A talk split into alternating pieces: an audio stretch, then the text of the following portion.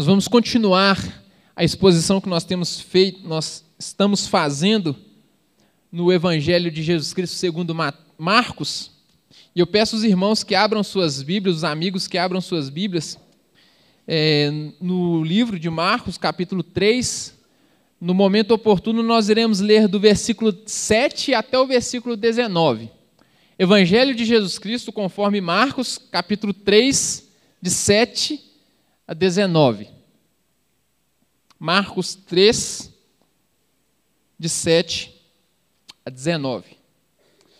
E eu quero pensar com os irmãos nessa noite a partir do seguinte tema: a comunidade do reino. A comunidade do reino. É, o reino de Deus chegou. É isso que nós temos falado nos últimos dias. Jesus Cristo ele chega e no, a mensagem de Jesus, a mensagem que Jesus proclama em seu ministério é que o reino de Deus chegou e por causa disso as pessoas deveriam se arrepender, as pessoas deveriam abandonar o seu antigo modo de vida e elas deveriam crer no Evangelho. Elas deveriam crer que este novo tempo havia chegado, que este novo tempo havia invadido a era presente e que agora nós precisamos fazer parte deste novo tempo, que é o reino de Deus. E como eu já falei várias vezes aqui, eu vou continuar repetindo, porque isso é muito importante nós entendermos: o reino de Deus é o governo de Deus. O reino de Deus é o domínio de Deus. Alguns irmãos se assustaram, eu acredito, na primeira vez que eu disse, e vou repetir: a igreja não é o reino de Deus. A igreja é a comunidade do reino de Deus. O reino de Deus é o governo, é o domínio de Deus. Então, onde está sendo feita a vontade de Deus, ali nós percebemos o reino de Deus presente. Por isso que Jesus Cristo nos ensinou a orar: venha o teu reino, seja feita a tua vontade, assim na terra como ela é feita no céu. Ou seja, onde se manifesta a vontade de Deus, manifesta-se o reino de Deus. E Jesus Cristo estava pregando isso, Jesus, Jesus Cristo vem ensinando isso nos capítulos anteriores. Porém, como todo reino, eu disse, né, a, a igreja é o reino de Deus, então se existe essa, ou melhor dizendo, a igreja é a comunidade do reino de Deus, olha eu entrando em contradição, a igreja é a comunidade do reino de Deus, então se este reino existe, quer dizer então que ele tem uma comunidade. Então existem pessoas que se submetem a este reino, existem pessoas que fazem parte, que formam a comunidade do reino. E hoje nós iremos pensar exatamente um pouco sobre isso. Que tipo de gente forma a comunidade do reino de Deus? Que tipo de gente é, são aquelas que compõem essa com comunidade? E mais, qual o critério observado para que uma pessoa se torne apta a fazer parte do reino de Deus? Qual o critério que é estabelecido para que uma pessoa possa fazer parte do reino de Deus? Não é assim, é assim nos nossos dias. Por exemplo, se você quiser mudar para outro país e se tornar cidadão de outro país, você vai precisar conseguir um visto. Até onde eu sei, seria mais ou menos assim. Você precisa conseguir um visto de, e para que você possa habitar aquela, aquele outro território, ou o território daquele outro país. Só que para você conseguir um visto, você passa por um longo processo burocrático. Passa por um longo processo em que você precisa coletar documentos, que você precisa levar documentos, esses ah, documentos, esses documentos são analisados, você participa de entrevistas, você é entrevistado, eles querem saber por que você quer morar lá, o que você vai fazer lá, como você pode contribuir para aquele país. E depois de todo esse processo, eles vão ver, eles vão avaliar se você está apto a habitar aquele território. Se você é alguém que é interessante para eles. Se eles realmente querem vocês lá dentro. Se eles realmente querem você lá dentro. É assim. E na verdade, isso acontece até mesmo nas nossas relações pessoais. Nós somos assim. Nós selecionamos quem nós queremos no nosso círculo de amizade. Sim ou não? Nós selecionamos quem nós queremos no nosso círculo de amizade. Nós é, é, nós, é, para entrarmos numa faculdade também, por exemplo, para que você consiga ser aceito numa faculdade, hoje, né, o novo, a nova forma de, de, de seleção, você precisa fazer lá a prova do Enem, a tão temida prova do Enem, e aí, se você for bem avaliado naquela prova, então, entre aspas, por mérito, porque nós aprendemos que mérito não existe, esse negócio de mérito é, é falácia, porque como que você quer comparar mérito e é, eu não vou entrar nessas questões, deixa para lá. não vou entrar nisso aí não, que vai dar vai ficar um pouquinho complicado. Mas enfim, você precisa por mérito, entre aspas, muitas aspas aí, conseguir uma vaga na faculdade, por meio da prova do ENEM. Às vezes, infelizmente, infelizmente, é bom reforçar isso, infelizmente, até na igreja é assim. Até na igreja é assim, infelizmente. Muitas vezes a igreja, nós como igreja, fazemos acepções de pessoas nós selecionamos as pessoas que são integradas no nosso convívio. Nós apontamos e falamos assim: esse aqui merece, esse aqui é uma pessoa legal para fazer parte da igreja, esse aqui eu quero, esse aqui nem tanto. Se vier, né, a porta está aberta, que entre. Muitas vezes nós fazemos isso. Mas, será que no reino de Deus é assim? Será que os critérios observado, observados para que uma pessoa se torne cidadã do reino de Deus é os mesmos critérios, critérios que nós observamos para que essa pessoa se torne nossa amiga, para que essa pessoa faça parte, é, para que essa pessoa possa entrar num país onde ela quer se tornar cidadã? Será que são os mesmos critérios? Será que o critério para que a pessoa entre no reino de Deus é o mesmo critério que a UFMG observa? Alguém que é completamente apto para entrar naquela faculdade? Vamos ler o texto e tentar encontrar a resposta. Marcos, capítulo 3, de 7 a 19.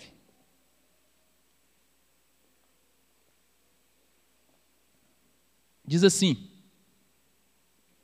Jesus se retirou com seus discípulos para o mar uma grande multidão o seguia.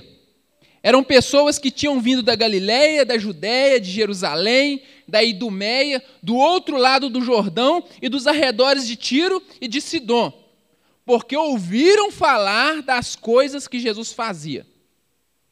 Então, Jesus recomendou aos seus discípulos que sempre lhe tivessem pronto um barquinho, por causa da multidão, a fim de, que, a fim de não o apertarem.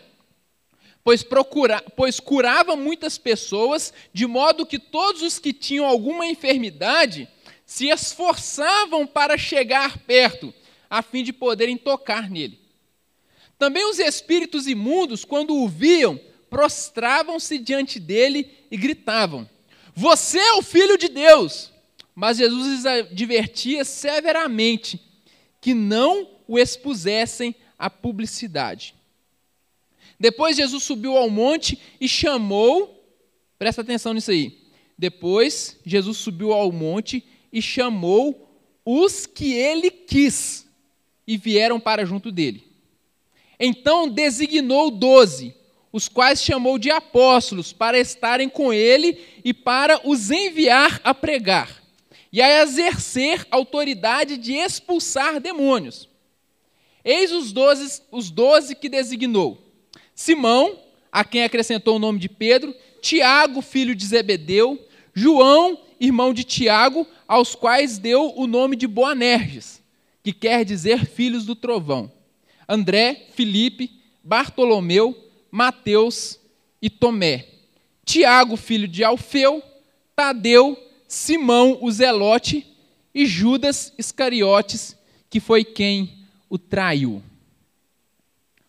Confesso para os irmãos que fazer pregação com este texto foi difícil demais.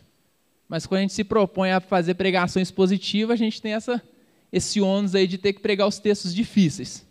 Não podemos escapar deles. Mas a partir da leitura deste texto, eu quero propor a seguinte afirmação: A comunidade do reino de Deus é marcada pela diversidade. Isso aponta para o único critério que Deus utiliza para formar o seu povo, a saber, sua livre graça. A comunidade do reino de Deus é marcada pela diversidade. Isso aponta para um, o único critério que Deus utiliza para formar o seu povo, a saber, sua livre graça. E o texto, por meio de três exemplos, nos mostra quem são as pessoas que formam a comunidade do reino. Por meio de três exemplos, o texto nos mostra quem são as pessoas que formam a comunidade do reino. O primeiro grupo de pessoas, ou uh, o primeiro exemplo, melhor dizendo, é que o reino, a comunidade do reino, é formada por gente de todas etnias. Gente de todas as etnias, gente de todos os povos. A Bíblia está repleta de textos que dizem isso, mas nós vamos perceber isso especificamente por, por meio do texto de Mateus. Jesus estava em Cafarnaum, onde ele havia curado aquele homem da mão ressequida, é, que nós pregamos domingo retrasado. E aí Jesus Cristo sai de Cafarnaum e vai para a beira, vai para a margem do mar da Galileia ou do lago da Galileia, juntamente com seus discípulos. E aí o texto diz que uma grande multidão, vinda de sete localidades, segue Jesus. Uma grande multidão vinda de, vinda de sete localidades segue Jesus. Como eu sempre repito, tenho repetido nessa exposição de Marcos, é, o grande tema do Evangelho, e principalmente os sinóticos, Mateus, Marcos e Lucas, é o reino de Deus. E nessa parte que nós lemos, nessa parte do texto que nós lemos, nós podemos observar alguns sinais da chegada do reino. Por exemplo, as boas novas estavam sendo pregada, apregoadas aos pobres, versículo 9. Presta atenção, Jesus pediu o barco para que ele pudesse se afastar um pouco da multidão e assim ele pudesse ensinar aquelas pessoas a respeito do reino. Porque a violência com que as pessoas, a ideia é essa, as pessoas tentavam se aproximar de Jesus violentamente, elas o prensavam, elas o espremiam, era tão grande que essa violência impedia Jesus de ensinar as pessoas. Mas o que eu quero destacar é que o texto diz que essa multidão que tentava espremer Jesus, que pressionava Jesus, que se aproximava violentamente de Jesus, era a multidão formada por gente do povo. Existem duas palavras aí no, no texto que nós lemos que são traduzidas por multidão. No versículo 7 aparece uma grande multidão, aí quer dizer um aglomerado de gente mesmo. Mas no versículo 9 fala de multidão novamente, só que aí é muda a palavra. Marcos muda a palavra lá no texto original. E a palavra que aparece é multidão formada por gente da terra, multidão formada pelo povão mesmo. O povo que estava ali no dia a dia, trabalhando, os pobres, vamos dizer assim. Então, o reino de Deus, as boas novas do reino de Deus estava sendo apregoada aos pobres. Primeiro sinal da chegada do reino. Jesus Cristo estava curando doentes, outro sinal da chegada do reino. Jesus Cristo estava expulsando demônios, os demônios estavam se submetendo a Jesus, outro sinal da chegada do reino de Deus. Porque onde o reino de Deus chega, onde a vontade de Deus se estabelece, o reino das trevas recua. Onde o reino de Deus chega, o reino das trevas bate em retirada. Porque onde Deus domina, Satanás não pode dominar. Então é isso que está acontecendo. Ou seja, o Evangelho de Deus estava sendo pregado, o Evangelho do Reino de Deus estava sendo pregado aos marginalizados, aos desprezados pela sociedade da época. Pessoas sendo curadas, tudo isso, sinais do Reino de Deus. E aí, como eu disse no início, o Reino de Deus possui um povo. E é do meio dessa multidão é do meio dessa multidão aí que Jesus começa, que Deus começa a formar o povo, que a comunidade do reino de Deus. E de onde vieram essas pessoas? Essas pessoas vieram de toda a parte. Eu quero mostrar um mapa ali, já está na projeção lá. No meio do mapa você está vendo um X vermelho? Sim. É ali que Jesus estava. Pode passar, Marcos. Ah, dá um. Ali Jesus estava ali, ó, e naquela região as pessoas que estavam ali perto, ali eu circulei ali, se aproximavam de Jesus. Ali é a, região da Galileia. Pode passar de novo. Aí onde eu circulei novamente é a região da Judéia e Jerusalém. Aí essas pessoas saíram dali e foram lá para onde Jesus estava. Isso aí dá cerca de mais ou menos 200 quilômetros. Pode passar de novo. Olha, eu circulei mais embaixo ali, ó, ali é a região da Idumeia. Está mais de 200 quilômetros. Só que o que é interessante destacar? Que na região ali onde Jesus estava, a região da Galiléia, era formada por judeus. Ali tinham muitos judeus. Região da Judéia e Jerusalém também tinham muitos judeus. Aí já na região da Idumeia, era uma região misturada, formada por judeus e gentios. E gentios é todo aquele povo que não era judeu. Qualquer um que não fosse judeu era gentio. Por exemplo, você é gentio. Eu sou gentio, porque a gente não é judeu. Mais uma. Mais um clique. É, esse pessoal saiu de lá da Idumeia e foi lá para perto onde Jesus estava. Mais um clique. Aí, ó, do outro lado do Jordão, aí já é um povo formado também por gente misturada, de judeus e gentios. Vai lá para onde Jesus estava. Mais um clique, mais dois cliques. Isso aí, Tiro e Sidom. Também, tudo são as regiões, as cidades marcadas aí no texto. Tiro e Sidom já era um povo completamente gentio. Poucos judeus eram, encontra eram encontrados nessa cidade. E aí eles vão lá, pode clicar, eles vão lá para onde Jesus estava. O que, que eu estou querendo mostrar para vocês? Que saiu gente de tudo que é lado. Gente de várias, várias culturas, gente de vários povos foram para onde Jesus estava. Porque o reino de Deus atrai, o reino de Deus atrai gente de todos os lados, de todas as nações. Marcos propositalmente lista sete regiões: Galiléia, Judéia, Jerusalém, Idumeia, do outro lado do Jordão, Tiro e Sidom. Ele faz essas citações de propósito, por quê? Será que somente os, as pessoas dessas regiões que estavam indo até, até Jesus? Claro que não. Ele cita sete povos, ele cita sete regiões, porque o número sete era um número muito significativo na Bíblia. É um número significativo na Bíblia. É um número que indica completude, é um número que indica perfeição.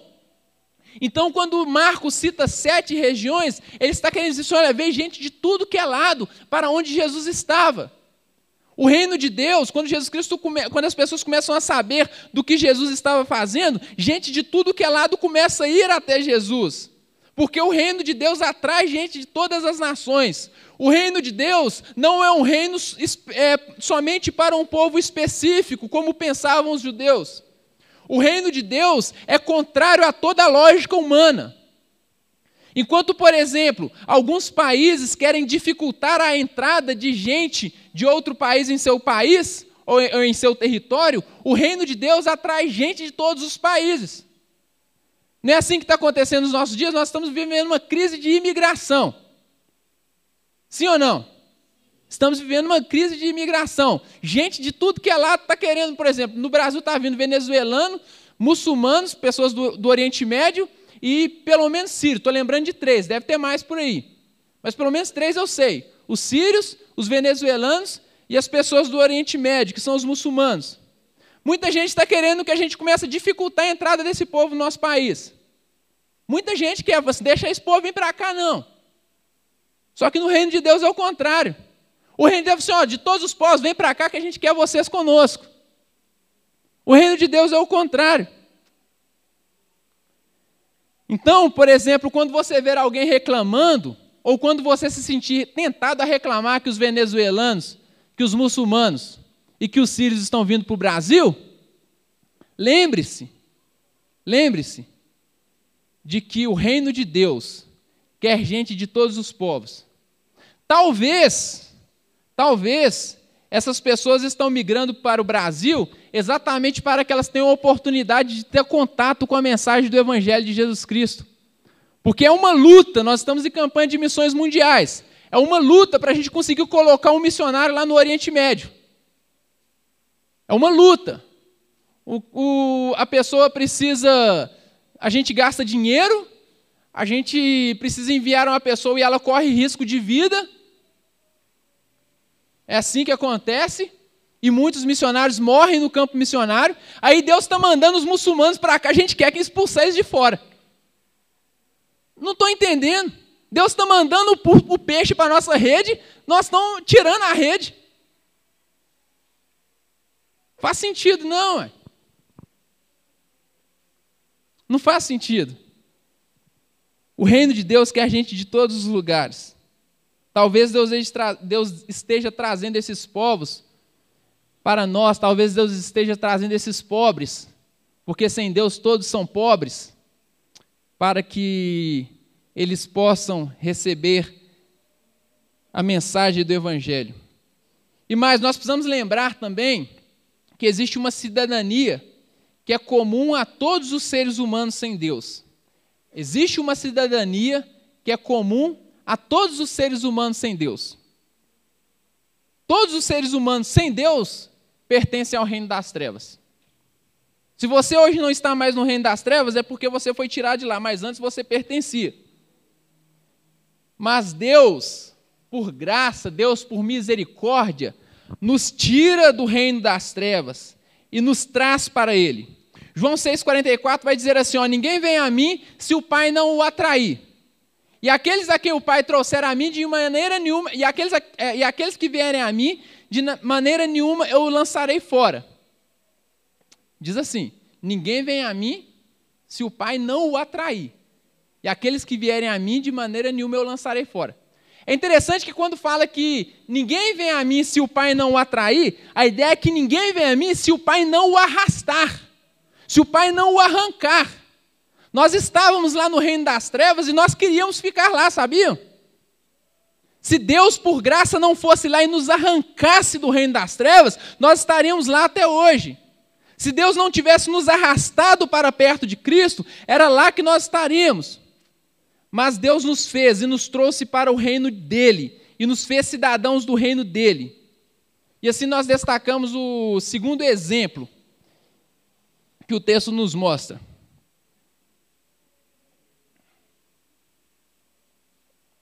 A comunidade do reino é formada por gente que Deus mesmo escolheu, versículos 13 a 15. A comunidade do reino é formada por gente que Deus mesmo escolheu.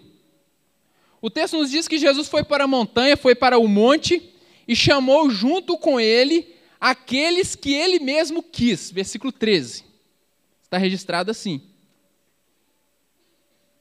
Aqueles a quem ele mesmo quis.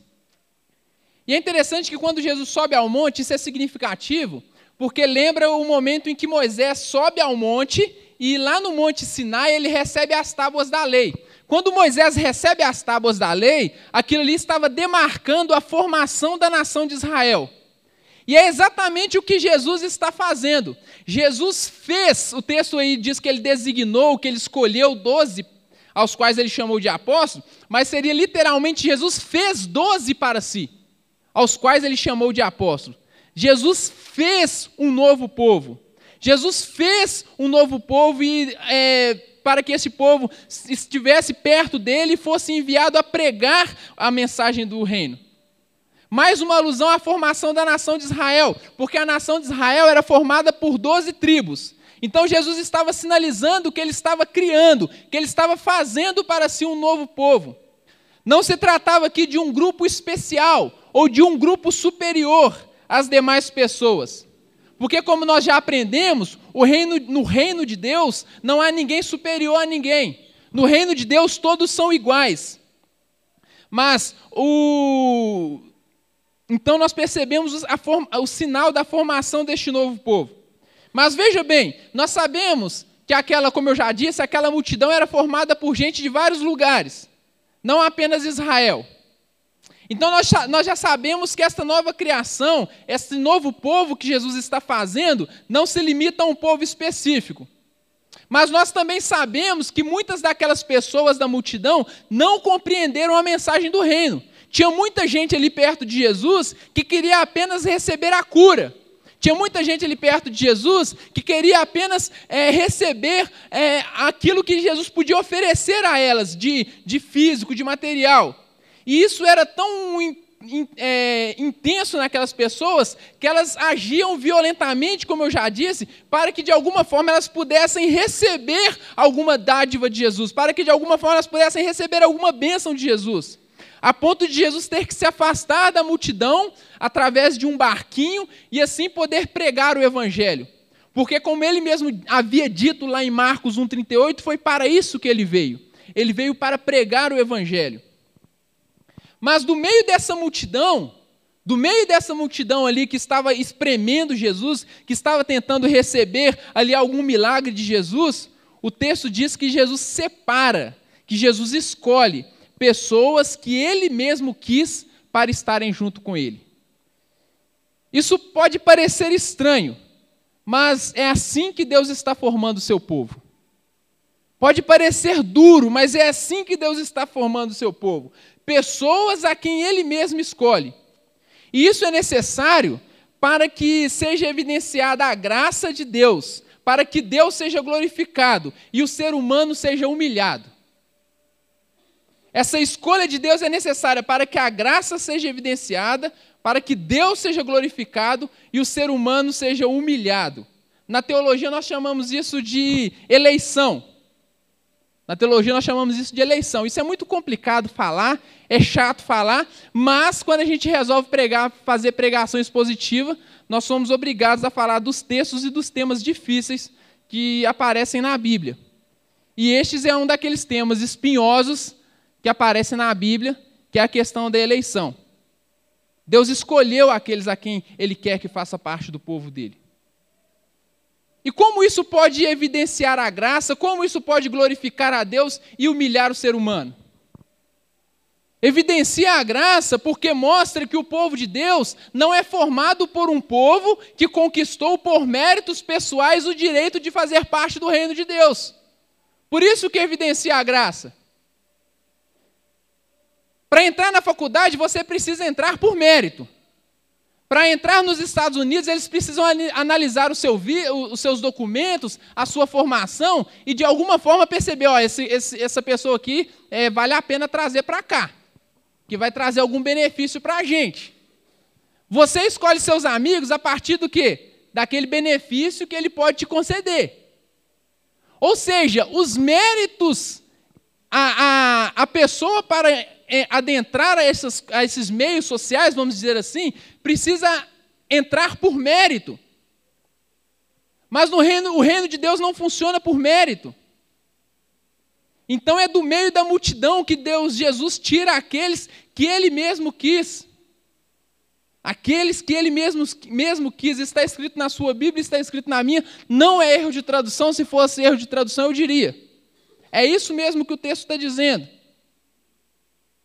Por que isso? Porque não é mérito.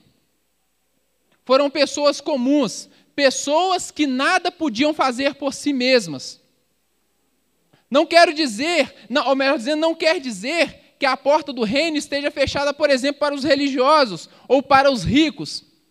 O que fica evidente aqui é o fato de que o critério para que entremos no reino de Deus não é algo que nós tenhamos conseguido, não é os nossos méritos, mas sim a livre graça de Deus.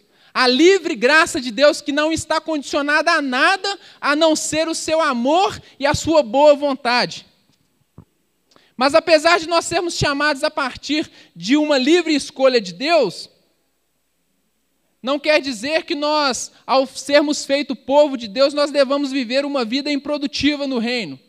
Então o texto diz que Deus separa dentre os seus discípulos doze, eu já disse um número simbólico, e designou esses doze como apóstolos para uma caminhada mais perto, para estarem mais perto com Ele. E então, depois dessa caminhada, os enviar a pregar e para que eles também pudessem ter autoridade sobre os demônios. Os doze, como eu já disse, não está se tratando aqui de um número especial, de um grupo especial de super cristãos, de super discípulos. Não, não é isso, porque aqueles homens também eram imerecedores da graça. Não mereciam a graça, não mereciam fazer parte do reino de Deus. Mas quando Jesus Cristo separa esses doze, é para que a partir desses doze ele formasse um modelo do que seria a comunidade do reino. E que modelo seria esse? Gente escolhida por Deus para se apegar a Jesus, a ideia de discípulo é essa, se apegar a Jesus, se tornar alguém tão próximo de Jesus a ponto de estar completamente apegado a Ele, aprendendo a Jesus e trilhando, caminhando o mesmo caminho que Jesus caminhou. De tal forma que, se fosse preciso, essas pessoas até mesmo morressem por causa do Evangelho. E também que essas pessoas fizessem é, avançar o reino de Deus, pregando o Evangelho e também fazendo com que os impérios, o império das trevas recuassem. É isso que o povo de Deus faz. É isso que o discípulo de Jesus faz, é isso que a comunidade do reino faz. Se apega a Jesus, aprende com ele e então vai em missão, anunciando o reino e avançando contra o império das trevas, fazendo com que o império das trevas recue, porque a nós, aos cidadãos do reino, foi dado autoridade sobre os demônios. Por fim, o reino de Deus é formado por gente de todo tipo. Versículos 16 a 19. O reino de Deus é formado por gente de todo tipo. Marcos então lista quem eram os doze. Nós poderíamos aqui falar muitas coisas a respeito desses doze. A respeito de cada nome citado, tentarmos aqui explicar o significado de cada nome, mas não é este o objetivo. O que eu quero destacar aqui é como aqueles homens eram diferentes. Como eles eram diferentes uns dos outros. Nós temos aí, ó, Pedro, Tiago e João. Pedro, Tiago e João, pescadores, judeus ortodoxos. Pescadores e judeus ortodoxos. Eles eram cumpridores das, da lei e das tradições da cultura judaica cumpridores da lei e das tradições da cultura judaica. Basta você lembrar, por exemplo, de Atos 10, quando é, Pedro, numa visão, é, recebe a ordem de matar alguns animais impuros e comer, e ele fala assim: de forma alguma, porque na minha boca jamais entrou animal impuro. Eu sou um exímio cumpridor da lei. E aí, quando ele chega na casa de Cornélio, que era um centurião romano, que era um gentio, Pedro pega e fala assim: Olha, eu vim aqui porque em visão o Espírito me mandou vir. Só que você sabe que não é costume judeu entrar na casa de gentil, não, né? Eu nem devia estar aqui. Cumpridor das lei, da lei e das tradições judaicas. Pedro, Tiago e João. Só que aí, junto com eles, aparece um tal de Filipe. E pelo nome, nós sabemos que este Filipe, com certeza, ele era um judeu da dispersão. Ou seja, ele era um judeu que havia nascido fora das terras de Israel. Então, ele não era um judeu que observava, por exemplo, a cultura hebraica. Ele era um judeu de cultura grega. Ele falava grego, ele era alguém que é, vivia a partir da cultura grega. Aí já não bate. Um judeu ortodoxo junto com um judeu de cultura grega, nós já temos um problema aí. Só que aí aparece no meio desse grupo, Jesus pega e coloca um ex-cobrador de impostos, que nós vimos na, alguns domingos atrás, que é Mateus, né, que Marcos, Marcos é, identifica como Levi, que era alguém odiado pelos judeus. Alguém que os judeus detestavam, porque ele era considerado traidor. Só que aí, para piorar, no meio do grupo, é colocado um tal de Simão o Zelote. Aí lascou foi tudo. Porque os zelotes era aquele grupo nacionalista, rebelde, que não aceitava o domínio romano. Então eles atacavam, eles planejavam guerras contra o Império Romano, sempre eles estavam querendo combater o Império Romano e qualquer pessoa que se aliasse ao Império Romano. Só que o cobrador de impostos, nós aprendemos alguns domingos atrás também, que o cobrador de impostos era aquela pessoa da terra, um judeu, que se aliava ao Império Romano para cobrar imposto do próprio povo. Então ele era um traidor. Aí o Zelote olha e fala assim: Ah, mas eu não vou ficar perto de você nem a pau.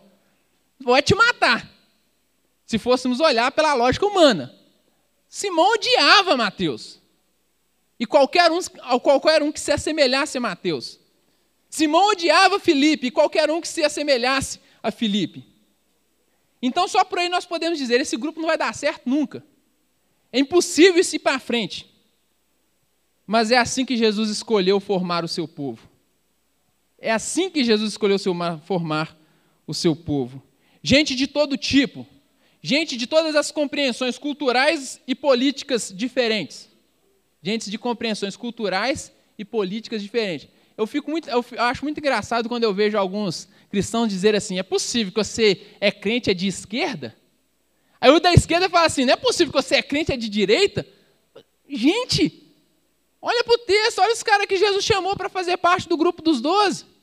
Quem é você para falar que alguma compreensão política impede a pessoa de ser crente, de ser cristão? Se o próprio Jesus chamou para o meio dele gente que, de tudo que é jeito. Mas aí fica os, né, a gente com essas discussão besta aí que não sei de onde quem tira isso. Mas é assim que Jesus resolve formar o seu povo. Gente com personalidades diferentes. Nós temos aí um Pedro explosivo, violento, mas covarde, porque na hora que precisou de mostrar a coragem mesmo, escondeu, fugiu, negou a Jesus. Mas junto com ele, nós temos também um tal de João, que era amoroso, mas que foi o único que ficou perto de Jesus na hora da crucificação. Nós temos lá também no meio do, do povo lá um cético chamado Tomé, que só acreditou na ressurreição depois que ele viu, depois que ele teve provas racionais. Ele só acreditou depois que ele teve provas racionais. Ele não tinha uma fé cega, ele tinha que ter provas racionais. Nós tínhamos homens formados, homens com família, mas também tinha o João de novo, que era um adolescente de 17 anos provavelmente. Então,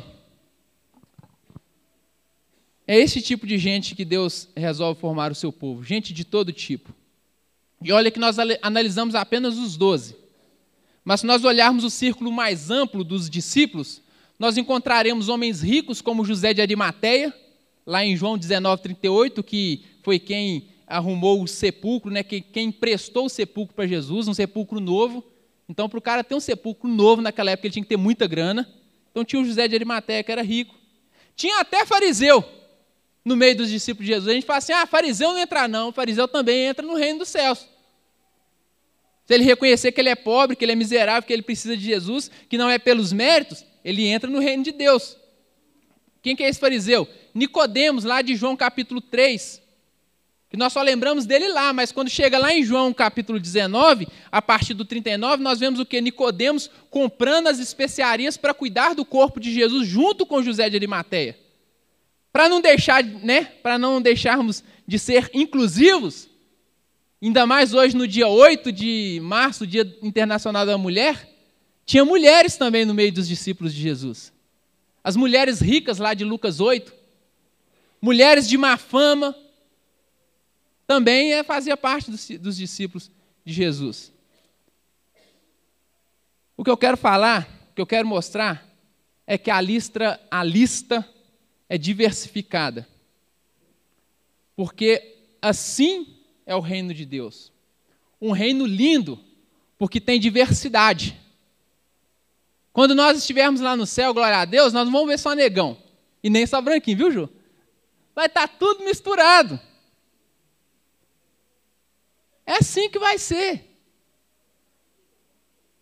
É assim. Esse é o reino de Deus. E se assim é o reino de Deus, é assim que deve ser a igreja. Assim deve ser a igreja de Jesus, unida, mas unida porque ela se constitui na diversidade. Só é possível existir unidade se houver diversidade. O reino de Deus ele não é uniforme, ele é formado em unidade.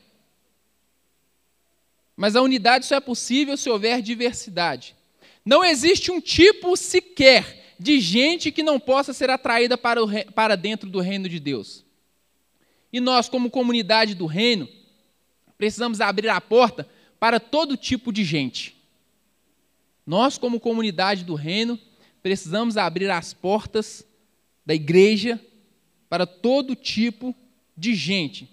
Porque o reino de Deus não fechou as portas para nenhum tipo. O reino de Deus não fechou as portas para nenhum tipo de gente.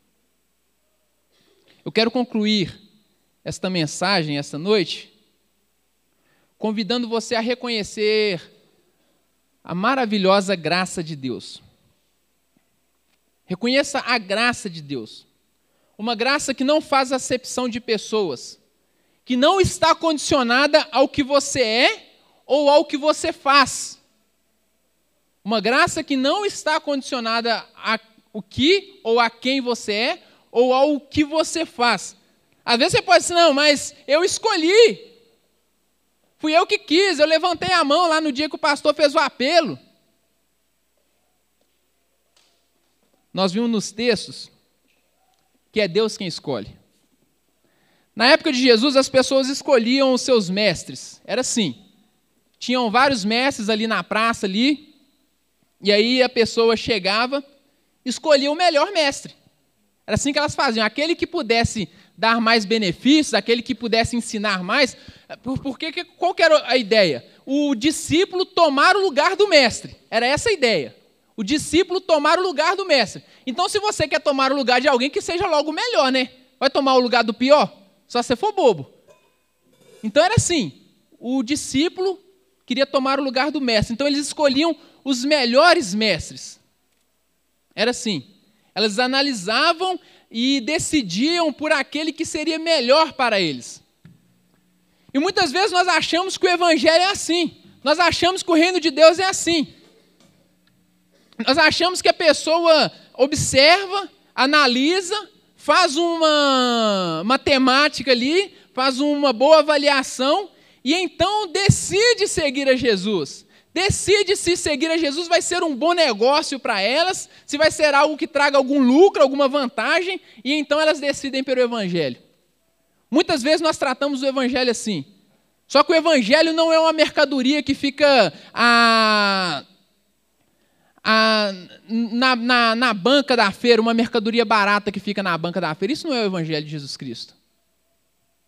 Eu me recuso a acreditar no Evangelho desse. Não é você quem escolheu. Não foste vós quem me escolheste, mas eu escolhi a vós, para que.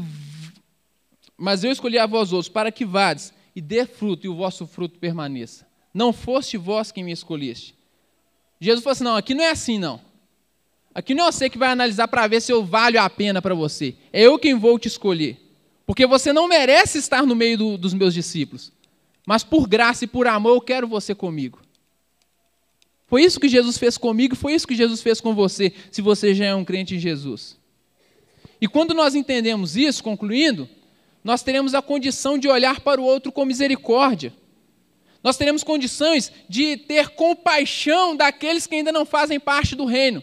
Sabe por quê? O que a gente faz? A gente prega o evangelho e fala assim: ó, já falei, ele não quer, lavo minhas mãos.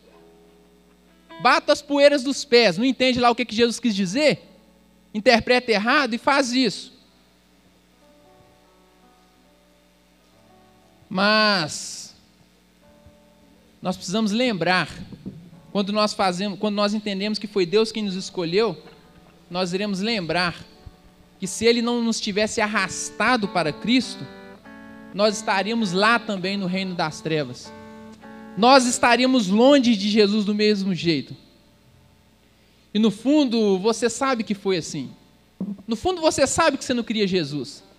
Lá no fundo, você sabe que você relutou até o dia que ele rompeu a resistência do seu coração e você se rendeu a ele. Você sabe disso. Você sabe que no fundo você não queria. Porque não é eu quem digo, mas a Paulo mesmo disse lá em Romanos capítulo 13, versículo 12, que não há ninguém que queira a Deus, não há ninguém que busque a Deus, não há ninguém que entenda. Todos se tornaram juntamente inúteis. Romanos 3. Então, quando nós entendemos isso, nós passamos a clamar para que Deus faça o mesmo com outros, para que Deus arraste outros para dentro do reino dele independente de quem eles sejam ou do que eles façam. Porque o reino de Deus atrai gente de todos os lugares e de todos os tipos. Isso é graça. Isso é graça. Louve a Deus pela graça dele na sua vida, se você já faz parte do reino de Deus. E passe a clamar para que Deus atraia outras pessoas para dentro de seu reino. E que nós possamos ser uma comunidade que acolhe aqueles que Deus tenha trazido para, para o meio de nós. Amém? Vamos nos colocar em pé, vamos orar ao nosso Deus.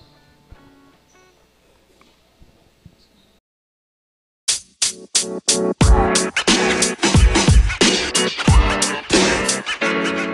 man. You know, man.